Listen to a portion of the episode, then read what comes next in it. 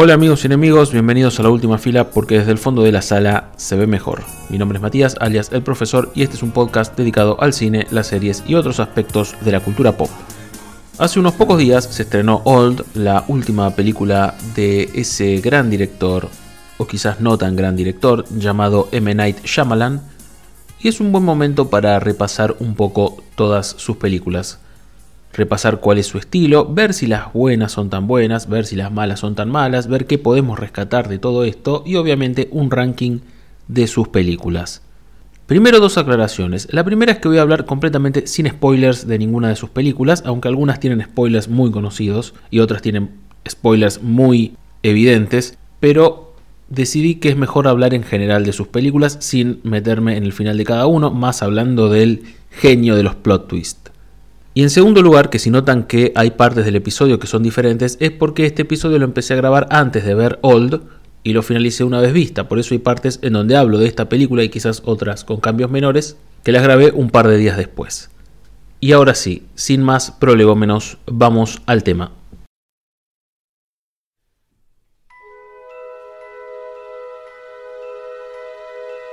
Este señor, cuyo nombre completo es Manoj Neliyatu Shyamalan, nació en la India, en la ciudad de Mahe.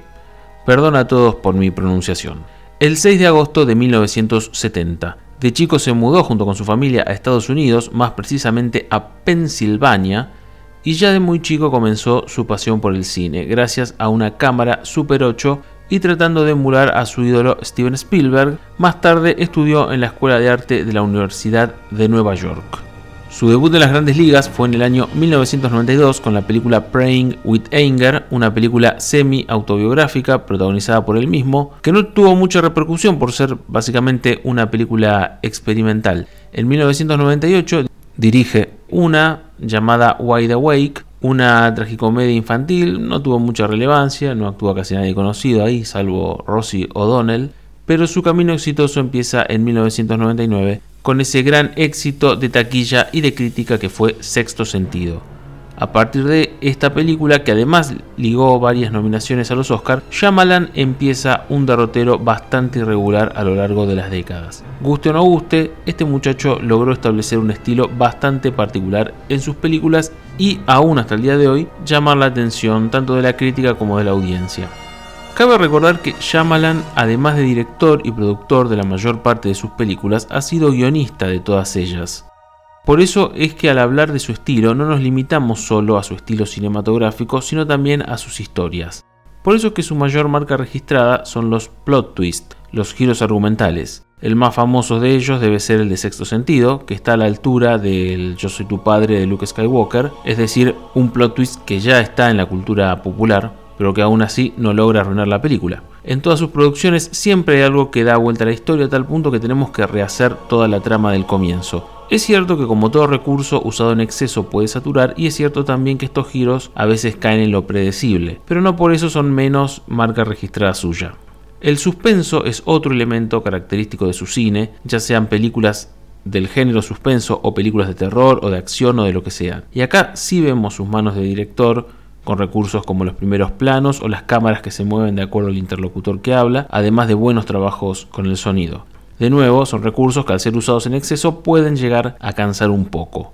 Y finalmente, otra característica de muchas de sus películas, aunque me animaría a decir de todas menos dos, es que son fantásticas o terroríficas, pero a la vez reales, con personajes con vidas desastrosas a manera de ponele empatizar con ellos. Además que a pesar que haya aliens o seres sobrenaturales, las historias transcurren dentro de nuestra realidad cercana. Puede decirse que la intención de Shyamalan es contar cuentos de hadas contemporáneos. Y finalmente este director tiene otra costumbre que no es invención ni exclusividad suya, pero que es inevitable no mencionar, sus cameos. En casi todas las películas aparece, en algunas apenas unos segundos, en otras como un secundario más, en otras apenas habla, pero en casi todas se da un tiempito para hacerse ver. Y hay algunas de estas apariciones que realmente dejan mucho que desear. Lo cierto es que con el tiempo Shyamalan se hizo más y más presente en la industria cinematográfica y empezó a cosechar más fracasos que éxitos y críticas cada vez más implacables. Entonces, intentando dar un poco de justicia, vamos a comprobar ahora si sus películas buenas son en realidad tan buenas y si sus películas malas son en realidad tan malas. decidí agruparlas en tres grupos, las buenas, las malas y un grupito especial.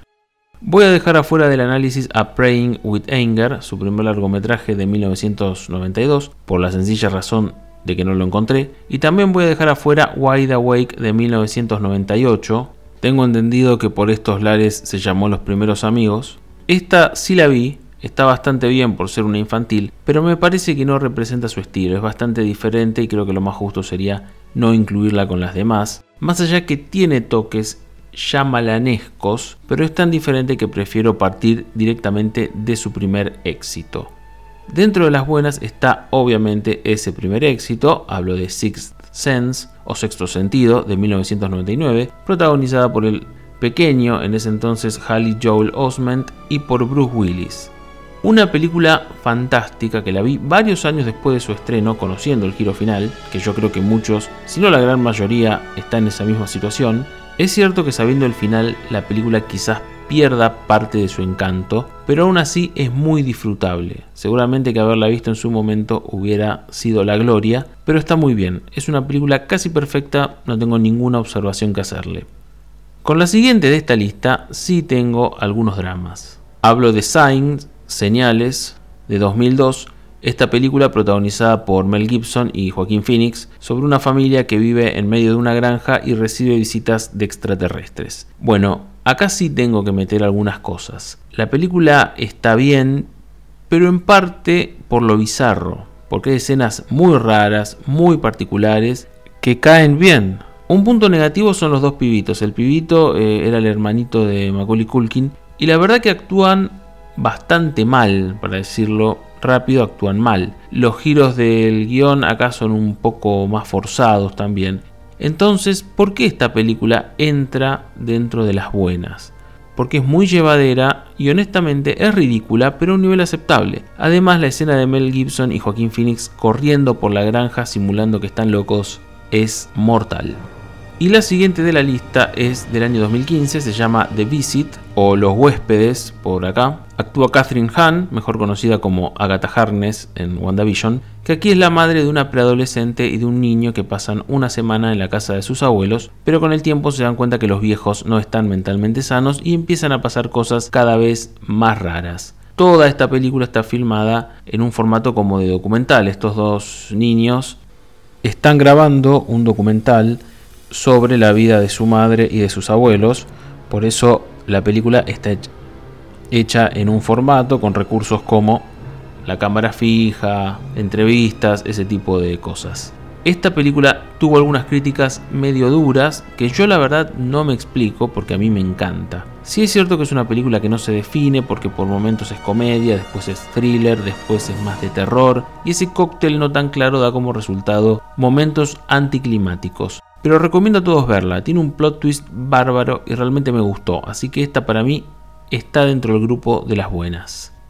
En el medio de las buenas y las malas tenemos una curiosidad, una trilogía, algo muy raro en Shyamalan que no es de hacer secuelas. Esta es la trilogía de superhéroes, podemos decirlo así, que oscilan entre las buenas y las malas.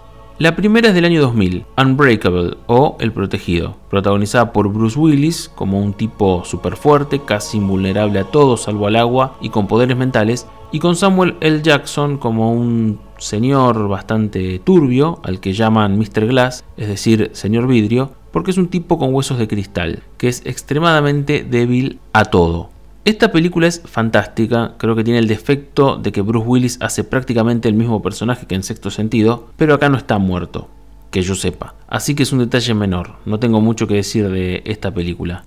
La siguiente parte es Split de 2016, acá se llamó Fragmentado, con nuestra amiga Anya Taylor Joy y con el protagonismo de James McAvoy en el papel de un oscuro y, bastante sádico y perturbador enfermo con trastorno disociativo de personalidad que tiene como 23 personalidades distintas. Muy buen papel el suyo, es de lo mejorcito de toda esta trilogía. Si tengo que señalarle algo a la película es que el retrato de esta enfermedad no tiene mucho rigor psiquiátrico que digamos, pero también es un detalle absolutamente menor que no arruina para nada esta gran producción. Tanto Unbreakable como Split entran dentro de las buenas. La cosa se empieza a poner fea con la última entrega, con Glass del año 2019, en donde el personaje de Bruce Willis, el de James McAvoy y el de Samuel L. Jackson vuelven a aparecer. En este caso son reunidos para hacerles estudios o algo así. Esta película recibió críticas muy duras, en cierto punto las comparto, porque es cierto que la película es muy inferior a las otras dos. También es cierto que nos quedó algo de información incompleta, porque tuvimos casi 20 años sin el personaje de Bruce Willis. Hay muchas cosas que no se saben, y también es cierto que el final es demasiado rebuscado. Pero me parece que es un cierre digno de esta saga, así que yo, aunque la podría ubicar dentro de las peores, me parece que como conclusión de esta trilogía no está mal. Ahora sí, pasamos a las peores películas dirigidas por M. Night Shyamalan. Dentro de las malas tenemos acá primero a The Village o La Aldea de 2004, una película con Joaquín Phoenix, Bryce Dallas Howard, Sigourney Weaver, Adrian Brody y William Hurt de protagonistas. La historia de una aldea del siglo XIX que debe enfrentar a unos monstruos que no dejan escapar a sus pobladores. La película es un bodrio, y el gran giro argumental era ultra mega predecible desde el minuto 1. Yo creo que nadie podía sorprenderse. Esta película está mal en todos los sentidos. Si tengo que encontrar algo bueno, diría que el diseño de producción, el vestuario en la aldea, pero ni eso, porque, porque tampoco es que se luce especialmente. No sé que actúa Joaquín Phoenix, puede ser algo positivo también. Estuvo nominada al Oscar a Mejor Banda de Sonido, pero la verdad que no le di ni bola a eso, así que si la Academia lo nominó debe ser por algo. Con la que viene la cosa se complica mucho más. Es Lady in the Water de 2006, llamado por aquí La Joven del Agua, con Paul Giamatti y la colorada de Jurassic World, es decir, con Bryce Dallas Howard otra vez, y el propio Shyamalan como un coprotagonista, algo más que un cameo. Esta es la historia de una chica de un reino mágico acuático que llega a la Tierra, sale en una zona de departamentos y hay que llevarla de vuelta antes que se la coman unos monstruos. Acá sí que no tengo nada positivo. Esta película es pésima, pero pésima a muchos niveles. Es una película que no tiene sentido alguno, es absurda, es absurda, no, no tiene lógica. Está todo mal acá, quizás la fotografía no esté tan mal, pero igual todo es desastroso. Acá Shyamalan, perdón, pero no puedo defenderte. Esta es inmirable. Acá sí que no hay nada positivo. En el 2008 llega The Happening, por acá se la llamó El Incidente. Esta quizás es más conocida por aportar un meme, el de Mark Wahlberg, que es su protagonista. Esta película de las malas es la menos mala, pero no porque sea buena o porque esté más o menos, sino porque es una que de tan mala pasa a ser buena, por lo bizarra que es. Si se quiere se la puede comparar con señales, aunque The Happening es bastante más inferior. Pero el argumento, eh, los árboles que lanzan gases tóxicos que hipnotizan y hacen que la gente se mate. Hay una escena de Mark Wahlberg hablándole a un árbol de plástico. Demasiado, es demasiado. Esta película es malísima, pero es muy disfrutable, así que yo no le daría un aprobado, pero sí recomendaría verla. Después, en 2010, viene The Last Airbender, por acá conocida como El último maestro del aire, basada en la serie animada de Nickelodeon de Ang, la leyenda de Avatar. Bueno, con respecto a esta película, todo el mundo la considera la peor de Shyamalan. Yo no estoy de acuerdo, para mí es muchísimo peor y con diferencia Lady in the Water, así que lo positivo de The Last Airbender es no ser la peor, y solo eso.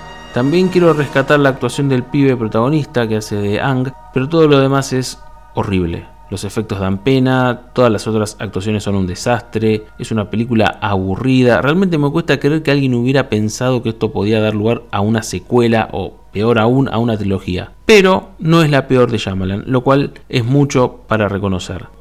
Y finalmente en 2013 la película After Earth con Will Smith y Jaden Smith. Con eso creo que ya alcanza para decir que la película es una mierda, pero vamos más allá. Está situada en el futuro, mil años en el futuro si no me equivoco, la humanidad deja de vivir en la Tierra y un día por un accidente Will y Jaden terminan en la Tierra donde cambió la atmósfera y hay animales mucho más peligrosos, por lo cual esta Tierra es inhabitable y la misión consiste en que Jaden tiene que ir por la selva a buscar no sé qué garompa, mientras que Will, que quedó herido en la nave, lo guía. La verdad que esta película es muy mala, pero a mí me gustan estas zoologías de ciencia ficción, estos animales fantásticos, futuristas a lo Dougal Dixon, si no saben de quién hablo, googleen. Tengo mis dudas de que mil años alcancen para tanta evolución, pero como estas cosas me gustan, le voy a dar un poquito de crédito a la película, y solamente eso, nada más. Si quieren ver a este padre y a este hijo hacer algo bueno, vean En Busca de la Felicidad. Y dentro de las malas tenemos que agregar a Old, o Viejos, o Tiempo, su más reciente película de 2021, con Gael García Bernal y un gran elenco. La historia habla de una playa misteriosa, bastante aislada del mundo, en donde va gente a veranear, pero por X motivo, que se explica en la película, todos envejecen muy rápido allí. Bueno, la película es muy mediocre, no diría que es horrible, pero es extremadamente mediocre. Una buena premisa, cinematográficamente muy bien hecha, pero las actuaciones dejan mucho que desear, el final es medio what the fuck y la película está llena de cosas que pasan porque sí, sin explicación. Hay baches por todos lados. Creo que es la película más floja de Shyamalan en el sentido argumental, es decir, de explicaciones, de causalidades. Obviamente que entra dentro de las malas, pero tampoco uno puede ser tan duro porque dentro de todo es corta, es agradable de ver, es mala, pero no tan mala. Habiendo hecho todo esto, pasemos al ranking. Reitero que voy a excluir a sus dos primeras películas, Praying with Anger y Wide Awake, las razones ya las di. Comenzamos en 1999 y este es el top 12. Empezamos con las que para mí son malas.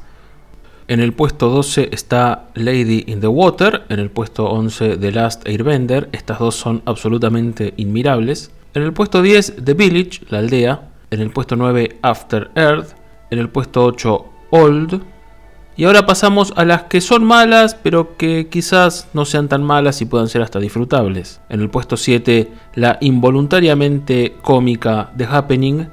En el puesto 6, Glass. Ahora pasamos a las que para mí son buenas películas.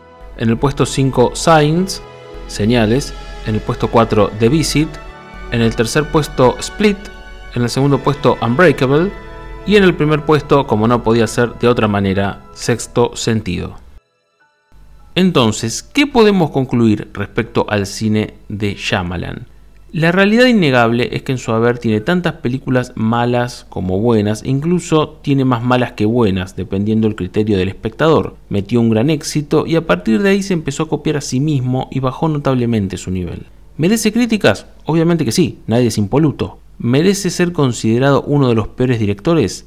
No creo, porque también metió cosas muy buenas y sus películas generalmente son éxitos, así que el tipo algo del negocio entiende. No es el peor, tampoco es el mejor, es un director que hizo buenas cosas, después empezó su decadencia, pero creo que se ganó el derecho a que depositemos votos de confianza en él, porque puede sorprendernos con algo bueno y aún en sus peores producciones, ya sea porque hay algo rescatable o porque de tan malas les gana el morbo y terminan siendo buenas, aún sus peores producciones pueden tener algo rescatable. Así que mi juicio de Shyamalan es el de un director con grandes hitos, grandes fracasos, pero que hay que ver siempre.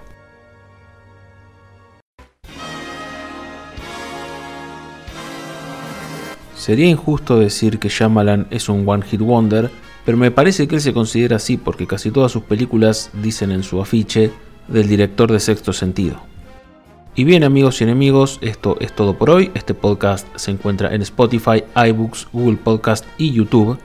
Estamos en Facebook, en Twitter como arroba ultimafilapod, en Instagram como arroba ultimafilapodcast y también en Patreon y Cafecito, en donde además de colaborar pueden acceder a las postdata de cada episodio, incluyendo obviamente de este episodio, en donde comento algunas cosas que quedaron sueltas. Y también una buena forma de colaborar es compartir este podcast. Si les gustó, compártanlo entre su gente, ayuden a difundirlo, que eso de verdad ayuda muchísimo. Y estén atentos que en cualquier momento se viene otro episodio. Que tengan un buen día.